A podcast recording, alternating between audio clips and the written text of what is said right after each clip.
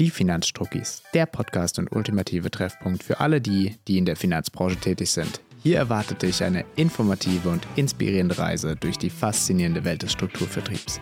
Egal, ob du ein erfahrener Banker bist, ein aufstrebender Finanzberater oder einfach nur Einblicke in die Finanzbranche erhalten willst, wirst du in diesem Podcast fündig. Und damit herzlich willkommen zu unserer Folge Pseudo-Unternehmertum. Wie ihr schon aus dem Namen raushört, heute etwas kritischer. Aber etwas vorab ähm, als kurze Info, da wir einiges an, an, Feedback erhalten haben zu unserer letzten Folge. Ähm, hier unser, unser Versprechen, wir werden die einzelnen Punkte aus der letzten Folge nochmal in den kommenden Wochen in einzelnen Folgen etwas detaillierter behandeln, etwas mehr in die Tiefe gehen. Da peilen wir dann eventuell auch eher 20 als 15 Minuten an, einfach damit wir die ganzen Themen behandeln können, da das Feedback einfach war, ihr würdet gerne zu den einzelnen Punkten, die wir so angerissen haben und Überblick gegeben haben, nochmal mehr erfahren. Das machen wir gerne. Aber jetzt, wie versprochen, heute, heute wollen wir das auch mal die Schattenseiten des Strukturvertriebes beleuchten. Und dafür haben wir uns wohl eine der größten Mythen rausgesucht, äh, die so im Umlauf ist. Und das ist das vermeintliche Unternehmertum als, als Strucki. Und ja, wir werden heute mal darüber diskutieren, inwieweit sich ein Strucki denn überhaupt Unternehmer schimpfen darf. Dann, Peter, schön, dass du wieder da bist. Schieß gerne mal rein. Ähm, was sind wir denn überhaupt? Sind wir Unternehmer oder nicht? Moin, ja. Äh, gute Frage.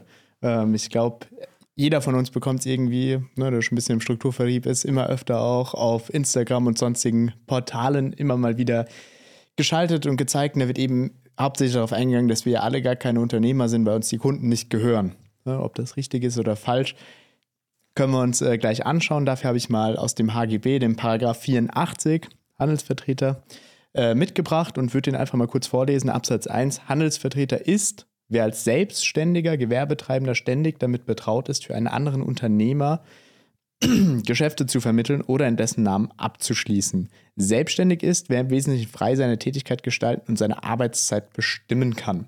Das heißt, da haben wir so einmal das Thema Scheinselbstständigkeit mit drin, was auch ein großer Punkt ist, aber vor allem eben, dass wer selbstständig für andere Unternehmer Geschäfte vermittelt. Das heißt, per Definition wären wir erstmal die Selbstständigen. Wir erinnern uns an die erste Folge, wo wir die vier Quadranten aufgemalt haben: Angestellter, Selbstständiger, Unternehmer und Investor, wo wir gesagt haben, wir möchten Selbstunternehmer werden. Jetzt steht hier irgendwie im Gesetz, wir sind Selbstständige.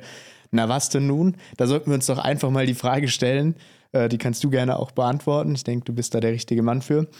Können wir jetzt, wenn wir 84er sind, sprich Handelsvertreter für unseren Handelsherrn im Finanzdienstleistungssektor, im Strukturvertrieb, überhaupt Unternehmer sein? Was ist denn dafür per Definition unser Unternehmenswert?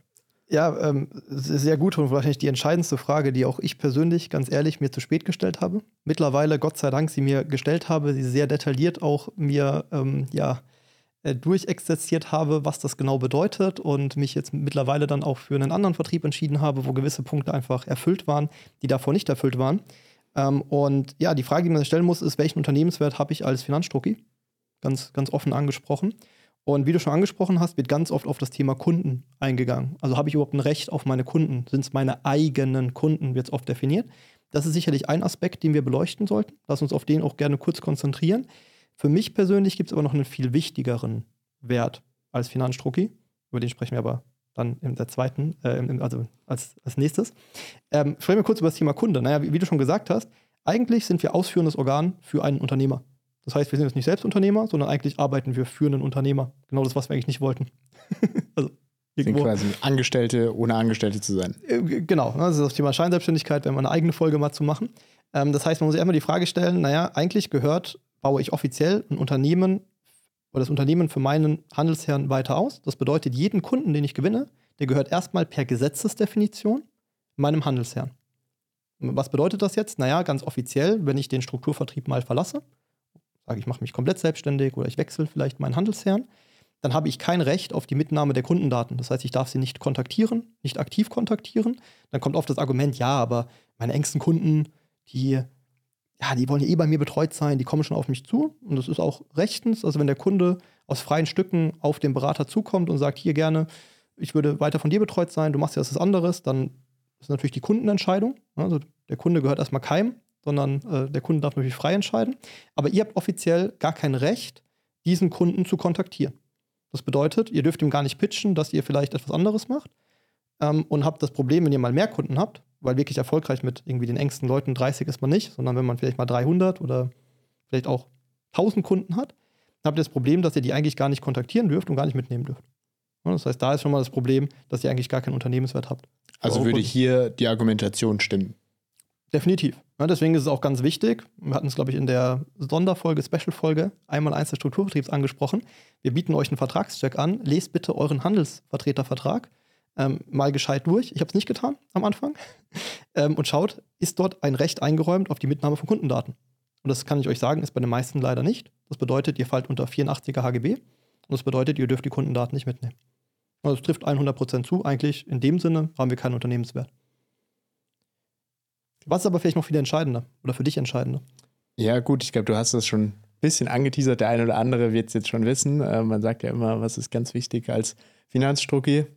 Kunden und Partner. Ähm, das heißt, wenn wir es jetzt nur auf die Kundenseite beziehen, dann mag das alles stimmen und so weiter, aber unser eigentlicher Unternehmenswert liegt ja in unserer Struktur, deswegen ja auch Strukturvertrieb, äh, die wir uns im Laufe der Zeit aufbauen, weil wir ja da auch gewisse Gelder mitverdienen. Wichtig aber, wir haben keinen Vertrag mit unseren ähm, Strukturen in Anführungszeichen oder den Menschen, mit denen wir da zusammenarbeiten, sondern wir haben immer mit dem Handelsherrn unseren Handelsvertretervertrag. Das heißt, wir haben überhaupt gar kein Recht, da Geld zu verdienen, wenn wir jetzt diesen Handelsvertretervertrag mal auflösen. Deswegen würde ich sagen, liegt da eigentlich unser eigentlicher Wert. Und deswegen ist auch die Argumentation meiner Meinung nach total dumm, sich immer nur auf die Kundenseite zu beziehen. Weil die meisten erfolgreichen Strukturvertriebler, ne, die haben gar nicht so viele Kunden. Da reden wir jetzt nicht von 1000, 5000 Kunden. Äh, die sie selbst betreuen, ja. Genau, die sie selbst betreuen, sondern die kommen eben aus den Strukturen. Da, da bin ich total bei dir. Und äh, unser Ziel war ja auch, das heißt ja auch Strukturvertrieb. Wir wollten eine Struktur aufbauen, wir wollten Unternehmer sein. Das ist ja auch das, warum die meisten Leute sagen, ich baue mir ein Unternehmen auf. Nicht, weil sie sich viele Kunden aufbauen, sondern weil sie sich viele Partner aufbauen.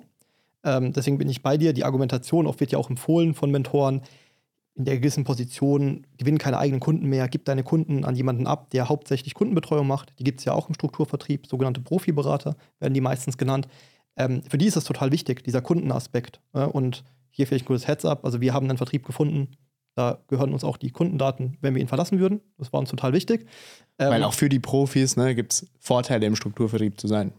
Definitiv. Ne? Auch sicherlich mal eine Folge, wo man auch über das Thema sprechen kann. Ähm, aber viel wichtiger, auch für mich, war natürlich das Thema Partneraufbau, Strukturaufbau. Und da muss man sich ja schon die Frage stellen, welches Recht habe ich eigentlich auf das, was ich hier aufgebaut habe?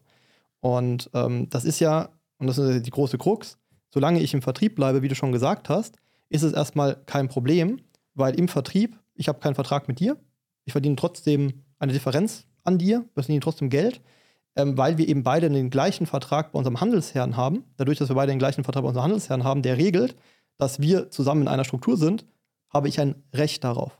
Aber vielleicht planen wir ja mal, was Eigenes zu machen, den Handelsherrn zu wechseln, der gefällt uns nicht mehr. Dann haben wir gar kein Vertragsverhältnis. Bedeutet das jetzt, dass wir keinen Unternehmenswert haben für unsere Vertriebspartner oder? Im klassischen Strukturvertrieb würde ich es fast bejahen. Ich auch. Ja. Also es gibt dann immer diese Argumente, naja, ja, aber da gibt es immer dann so Regeln, wenn man ausscheidet und da gibt es dann so Extraverträge, dass man da irgendwie noch so ein Face-Out-Modell, wie das oft genannt hat. Naja, schaut doch mal bitte, ob in eurem Vertriebspartnervertrag das schriftlich geregelt ist. Weil ich würde mich zum Schluss nur darauf verlassen, was ihr und der Handelsherr schriftlich definiert haben und unterschrieben haben. Weil was passiert mal, wenn ihr euch mit dem Handelsherrn verkracht? Das kann ja auch passieren. Man geht ja nicht immer im Guten. Das kann ja auch sein, dass in dem Vertrieb gewisse Entscheidungen getroffen werden, die ihr nicht so gut findet. Wo ihr sagt, oh, mit der Philosophie kann ich so nicht mehr weitermachen. Und ihr seid dann eben keine freien Unternehmer, die es anders machen können, sondern seid erstmal daran gebunden. Und da müsst ihr euch ja überlegen, naja, was passiert im Worst Case, wenn ich das Unternehmen verlasse? Oder es kann ja auch passieren, Worst Worst Case, ich versterbe. Das ist ja, ja. dann, ne, das passiert dann, dann habe ich vielleicht Erben, ich habe eine Familie, die ich zu versorgen habe. Welches Recht habe ich? Das heißt, was ist wichtig? Also wie, wie baue ich einen Unternehmenswert auf mit Partnern? Wie kann ich das lösen? Über zum Beispiel das Thema Face-Out-Modell, was schriftlich irgendwo fixiert ist, wo dann drin steht, ich kriege immer noch einen Verdienst ab. Ja? Das heißt, auch wenn ich meinen Handelsvertretervertrag kündige mit dem Handelsherrn, sollte irgendwo geregelt sein, okay, was passiert mit den Werten, die ich aufgebaut habe, sprich mit den Kunden, darf ich die mitnehmen, aber was passiert vor allem mit der Struktur, werde ich auch hieran weiter beteiligt. Ne, das sollte irgendwie geregelt sein. Definitiv. Das ist, glaube ich, mit der wichtigste Punkt, weil sonst sind wir alles aber eben keine Unternehmer. Und ich kann jetzt schon sagen, bei 99 Prozent der Strukturvertriebe ist das nicht schriftlich geregelt. Ja, und auch da, ähm, wenn ihr mal das ganze Thema googelt, ihr werdet immer Einträge finden, zum Zeitpunkt oder bis zum Zeitpunkt der Kündigung des Handelsvertretervertrags waren alle zufrieden. Und ab dann gibt es eine Schamschacht. Ja, das gehe ich jetzt vielleicht nicht, wenn ich irgendwie zwei Vertriebspartner aufgebaut habe und zehn Kunden insgesamt. Äh, dann bin ich einfach zu klein, als dass ich irgendwen jucke. Aber wenn ich mal eine gewisse Position habe und das wirklich ernsthaft angegangen bin und dann eine Meinungsdifferenz kommt, dann hat man häufig den nicht unberechtigten Einwand, ja, und spätestens dann ist es blöd. Weil du hast gerade einen wichtigen Punkt, richtig? Du hast einen wichtigen Punkt aufgemacht, das war das Thema Kündigung. Auch das spricht so ein bisschen gegen Unternehmer. Ich habe eine Kündigungsfrist als Unternehmer. Ähm, ich kenne da Verträge, das sind 24 Monate zum Jahresende, also im Worst Case 36. Da werden Leute, ganz offen angesprochen, über Angst gehalten. Auch wenn sie unzufrieden sind, haben die so viel Angst zu kündigen, weil es dauert dann zwei Jahre, drei Jahre, bis sie raus sind, dass in dieser Zeit ja auch viel passieren kann. das heißt, in der Zeit gibt es eventuell eine Schlammschlacht, da werden gewisse Provisionen vielleicht zurückgehalten, nicht ausbezahlt. Da gibt es ganz viele Möglichkeiten, die Leute eben auch über Angst zu halten. Und das finde ich extrem schade. Und ich bin auch der Meinung, hier muss sich was verändern, sonst haben die klassischen Strukturvertriebe keine rosige Zukunft. Ähm, wie, wenn du jetzt, also auch da vielleicht nochmal die Frage, was glaubst du, warum Strukturvertriebe das so machen?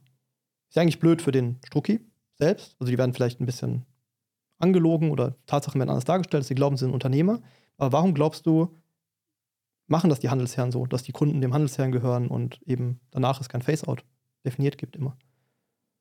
Ja gut, zum einen hast du ja schon ein bisschen angeteasert, es ist einfach einfacher, die Leute zu halten, weil sie gar keine andere Möglichkeit haben, gerade mit extrem langen Kündigungsfristen etc. Provisionen werden zurückgehalten.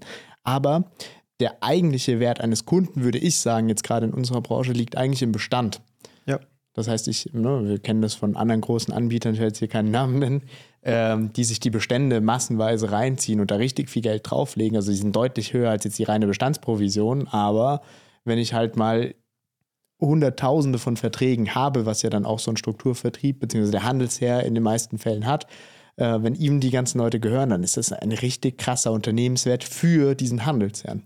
Genau, und das ist nämlich der große Punkt. Wenn der Handelsherr euch erlauben würde oder jeder Handelsherr euch erlauben würde, eure Kunden einfach mitzunehmen und dass ihr weiterhin noch an eurer Struktur und Co. verdient, dann verliert er selbst ja diesen Unternehmenswert. Und das ist der Grund, warum es viele nicht machen, weil sie einfach Angst haben, wenn sie vielleicht nicht mehr State of the Art sind, wenn eben Leute dann fluktuieren aus gewissen Gründen, sie eben ihren Wert verlieren. Das finde ich schade. Ich finde, man sollte umdenken. Der, der Handels Handelsherr sollte sich sehen als ein Dienstleister, der so gut ist, dass eben er den Strukturvertrieblern, die er in seinem Unternehmen hat, ein so cooles System bietet, dass sie auch bleiben, dass sie den Mehrwert des Strukturvertriebs sehen, die ganzen Perspektiven, die wir in der letzten Folge aufgemacht haben, aber leider ist es in den meisten Vertrieben eben nicht so. Was sicherlich auch daran liegt, dass viele große Vertriebe in Form von einer Aktiengesellschaft aufgebaut sind. Das heißt, die müssen irgendwie Aktionäre befriedigen. Ich glaube, die fänden das nicht so cool, wenn die sagen, ja, wir, wir verschenken unseren, also verschenken ist das falsche Wort, aber wir geben unseren Bestand, unseren Unternehmenswert frei. Ne? Das wird natürlich mit der Aktie ein bisschen blöd das laufen. Das wäre definitiv nicht das, was gewollt werden würde. Auf, äh, Und da müsste sich der ein oder andere Aufsichtsrat vermutlich auch erklären. Wahrscheinlich. Ähm, dann vielleicht noch der letzte Punkt, bevor wir es zusammenfassen. Das ist das Thema natürliche und juristische Person. Ähm, wie ist es denn in den meisten Strukturvertrieben? Was, was sind denn die Struckis? Ich bin selbstständiger Handelsvertreter und das in den meisten Fällen als klassischer Einzelunternehmer bzw. Einzelgewerbetreibender. Habe eine Gewerbeanmeldung gemacht bei der Stadt, bei der Gemeinde und ja. Genau, die meisten sind sogar noch Kleinunternehmer, weil die ganzen Provisionseinnahmen sind nicht äh, umsatzsteuerpflichtig. Das heißt, ja. sie haben nicht mal Umsatzsteuerpflicht. Ähm, warum sind sie keine juristischen Personen? Kann doch Sinn machen, allein aus steuerlichen Gründen als GmbH angeschlossen zu sein. Das macht es wieder extrem viel schwerer, quasi für den Handelsherrn diesen Vertrag aufzusetzen. Plus, kann, kann man es machen oder geht das gar nicht? Es wäre theoretisch möglich. Also es gibt Vertriebe, wo das möglich ist. Mir ist jetzt nur einer bekannt. Aber bei den meisten geht es nicht. Bei Weil den ich kenne kenn vielleicht zwei, drei mehr, aber das sind immer so Einzelentscheidungen. Da kriegen nur die richtig coolen Leute, die gut verhandelt haben, kriegen dann noch die anderen. Aber das sind dann, genau, das sind dann Sonderverträge, die der Otto Normalbürger nicht kriegt. Und manchmal sind es nicht mal Sonderverträge, da wird einfach anstelle einer natürlichen Person eine, eine juristische Person, Person eingetragen. Das ist am Ende natürlich fraglich, ob das irgendwie Bestand hat. Genau. Ähm, ja, also, aber das ist auch ein wichtiger Punkt. Ihr dürft, obwohl ihr eigentlich Unternehmer seid, gar nicht als juristische Person auftreten, sondern ihr müsst Ewigkeiten Einzelunternehmer bleiben, was allein, wenn man wirklich erfolgreich wird und ein gewisses Geld verdient, auch steuerlich einfach Nachteile hat. Das ist ja, ist ja auch ein Punkt, der gegen den Unternehmer im Strukturvertrieb spricht. Ja. Also nicht nur akut in dem Moment, ne? Du musst immer dein ganzes Einkommen versteuern, klar. Ähm, aber natürlich auch beim Thema Vererbbarkeit etc. Zum Beispiel. Also Definitiv. Also Übertragung von dem Ganzen. Da hat es ganz, ganz viele Gründe pro juristischer Person, sage ich mal. Okay, dann, wenn wir es mal kurz zusammenfassen und die Frage, die wir gesagt haben, Pseudo-Unternehmertum beantworten, ja, dann können wir, glaube ich, festhalten, dass, ähm, zumindest aus unserem Wissen, hm, auch nicht allwissend, ich behaupten würde, dass über 90 Prozent der Strukturvertriebe, die ich kenne, weder das Recht einräumen, schriftlich, dass man Kundendaten mitnehmen kann. Das heißt, es geht nach 84er HGB und 84er HGB sagt ganz klar, es sind nicht deine Kunden. Und sie bieten auch kein am Anfang schriftlich definiertes Face-Out-Modell für die Struktur. Das heißt, die Struktur hat eigentlich auch keinen Unternehmenswert. Man gibt natürlich mal Sonderlösungen, aber es gibt nicht, wenn ich anfange, irgendwo schon ein Schriftwerk dazu, das ich unterschreibe, wo ich ein Recht drauf habe. Und last but not least, ich kann mich auch eigentlich fast nie als juristische Person anschließen. Das heißt, aus meiner Sicht würde ich ganz klar sagen, Pseudo-Unternehmertum. Also die, die mir erzählen, ich bin der große Unternehmer, ich baue mir ein Unternehmen auf, das ist leider bei über 90 Prozent der Strukturvertriebe einfach nicht wahr. Richtig. Deswegen super wichtig, nochmal die Hinweis an euch, Vertragscheck. Wenn ihr so in einem Unternehmen tätig seid im Strukturvertrieb, wenn ihr einen äh, Handelsvertretervertrag habt, schickt ihn gerne durch, dann geben wir euch gerne unsere Meinung dazu, ob ihr da wirklich einen Wert aufbaut oder eben nicht und zeigen euch gerne auch Lösungsmöglichkeiten auf, wie das ja. trotzdem möglich ist, Unternehmer im Strukturvertrieb zu sein. Und wichtig, der eine oder andere wird sich denken, naja, Grauzonentechnisch wird da schon was gehen, aber wir reden immer von einer Skalierbarkeit. Das heißt, wenn ich mal richtig groß bin, dann habt ihr auch nicht mehr die Möglichkeit, in der Grauzone zu handeln. Definitiv. Und ich möchte mich darauf verlassen können. Ich baue da hier meine Zukunft drauf auf. Ich möchte da eine, nicht in einer Grauzone meine Zukunft aufbauen, sondern gerne in einer weißen Zone. Genau. Cool. Dann ähm, war es eine extrem spannende Folge, glaube ich, für die meisten Zuhörer. Ähm, wir hören uns nächste Woche wieder zu einem zu neuen Thema. Ähm, seid gespannt, was auf euch wartet. Bis dahin.